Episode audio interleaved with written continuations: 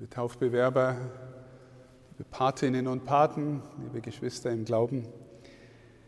Diese Stelle aus dem Johannesevangelium ist mir sehr kostbar, weil sie über etwas Fundamentales in unserem christlichen Glauben spricht und dabei auch die Taufe erwähnt.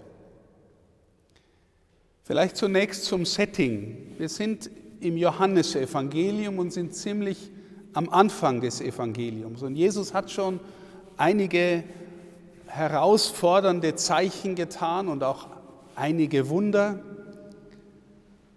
Und die jüdischen religiösen führenden Männer fragen sich, wer ist es?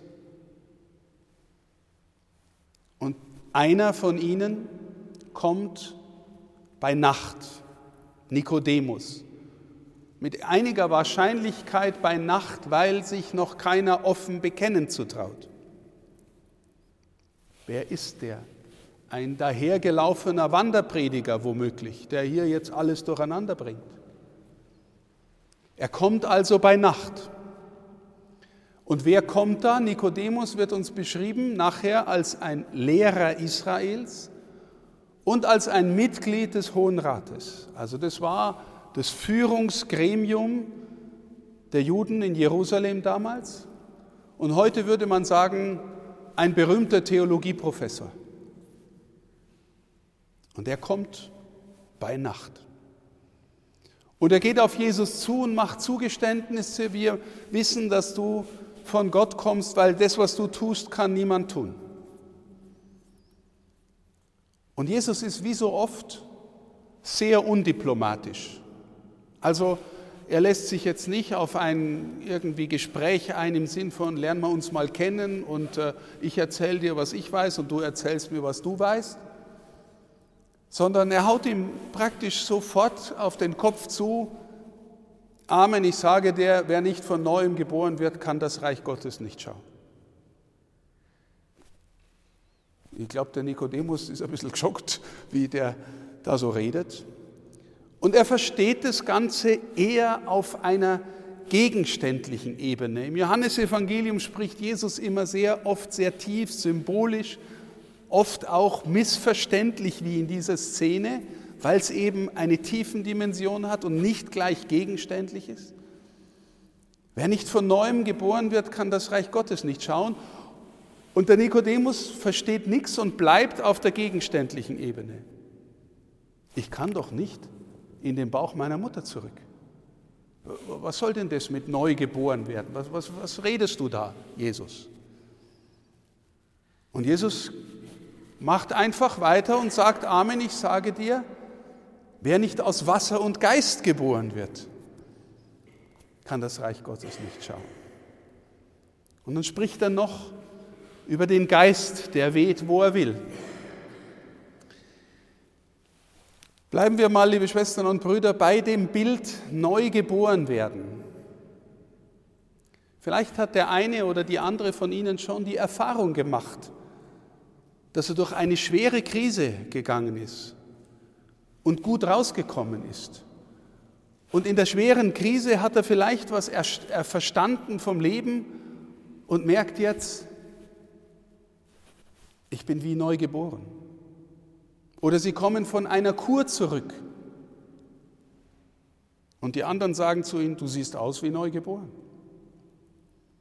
Oder jemand hat sich verliebt und hat die rosarote Brille auf und sieht die Welt ganz anders.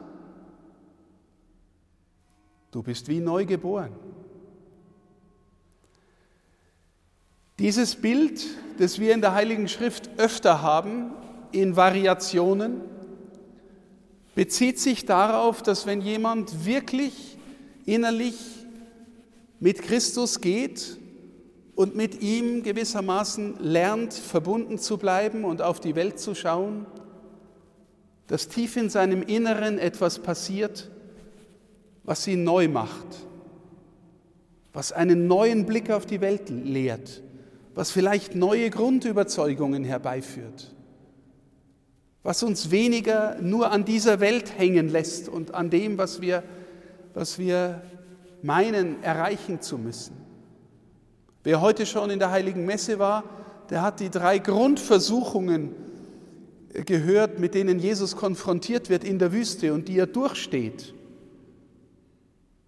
Die Sehnsucht nach materieller Erfüllung, zunächst mit leiblichen Bedürfnissen, mit Brot, aber die Kirchenväter haben diese Stelle immer gedeutet, dass, dass das im Grunde alles bedeutet, was uns leibliche und emotionale Genüsse beschert.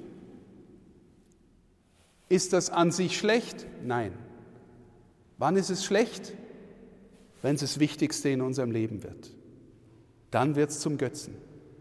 Die zweite Versuchung, Jesus wird auf den Tempel hinaufgeführt vom Versucher auf die Spitze des Tempels und er sagt, stürz dich hinab. Warum diese Versuchung? Der Tempel war in Jerusalem die absolute Mitte. Da wohnt unser Gott, wir sind das Volk, in dessen Mitte Gott wohnt. Aber zugleich sozialer Mittelpunkt, politischer Mittelpunkt, religiöser Mittelpunkt. Jesus ist dort auf diesem Tempel und Jesus macht die Erfahrung, viele in seinem Volk lehnen ihn ab. Und jetzt die Versuchung, jetzt stürzt dich mal hier runter.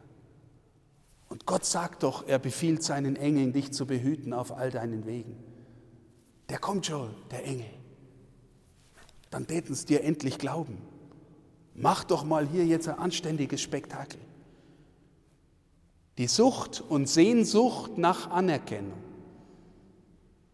Wir wollen so gerne so sein, dass uns die anderen alle gut finden.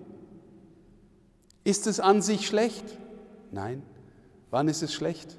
wenn es zu meinem Götzen wird.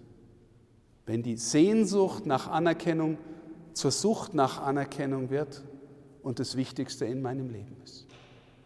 Die dritte Versuchung, der Teufel führt ihn auf einen Berg, zeigt ihm alle Reiche dieser Welt.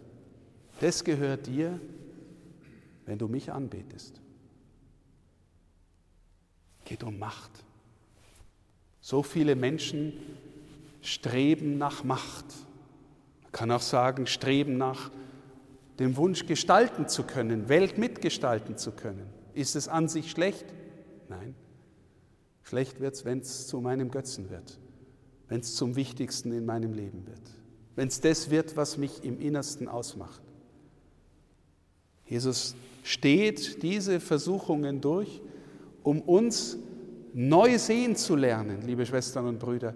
Wenn wir den Blick auf die Welt nur haben im Sinn von, was bringt mir das an Genuss, an Nutzen, an körperlichen, sinnlichen Freuderfahrungen, oder wenn wir die Welt nur sehen lernen unter dem Stichwort, was ich da jetzt tue, hoffentlich bringt mir das Anerkennung, hoffentlich feiern mich die anderen.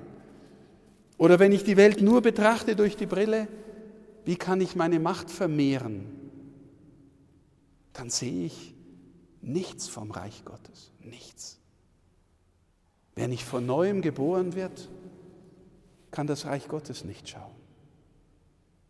Und Jesus sagt uns, lasst euch taufen.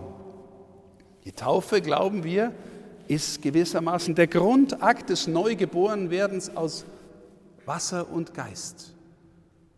Das Wasser, das äußere Zeichen. Und wir glauben, wenn wir es tun, dann tut der Heilige Geist was in ihrer Seele.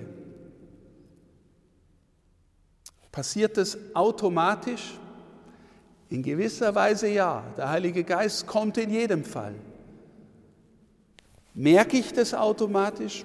Nicht automatisch, weil der Heilige Geist liebt Kooperation. Er liebt es, wenn wir uns auf das einlassen, was da in uns angestoßen wird und dass wir mit ihm und durch ihn lernen, die Welt mit den Augen Jesu zu sehen und deswegen neu geboren werden.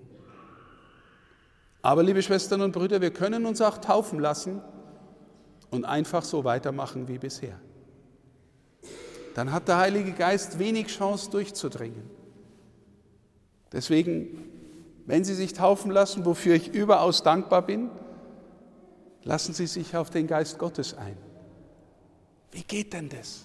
Naja, er gibt schon immer wieder den einen oder anderen Impuls. Kann ich dem anderen einfach um seinetwillen dienen? Nicht, weil ich gefeiert werden will, sondern weil es gerade gut ist. Tue ich irgendwas Gutes, was keiner sieht? Warum? Einfach, weil es gut ist. Lese ich die Heilige Schrift? Warum? Weil sich darin Jesus ausspricht und ich ihn kennenlerne, wes Geistes Kind er ist, damit wir vielleicht seines Geistes Kind werden. Gehe ich zu den Sakramenten, dass wir die Eucharistie feiern regelmäßig, damit ich seine Gegenwart empfange. Warum? Damit der Geburtsprozess in mir weitergeht. Der Martin Luther hat einmal gesagt, das ganze Leben ist ein Hineinkriechen oder vielleicht sogar besser herauskriechen aus der Taufe. Neu geboren werden, mit anderen Augen sehen. Die Welt lernen, mit den Augen Jesu zu sehen. Danke, dass Sie sich zur Verfügung stellen und dass ich Sie jetzt dann einladen darf und Ihnen die Zulassung geben darf, sich auf die Taufe einzulassen.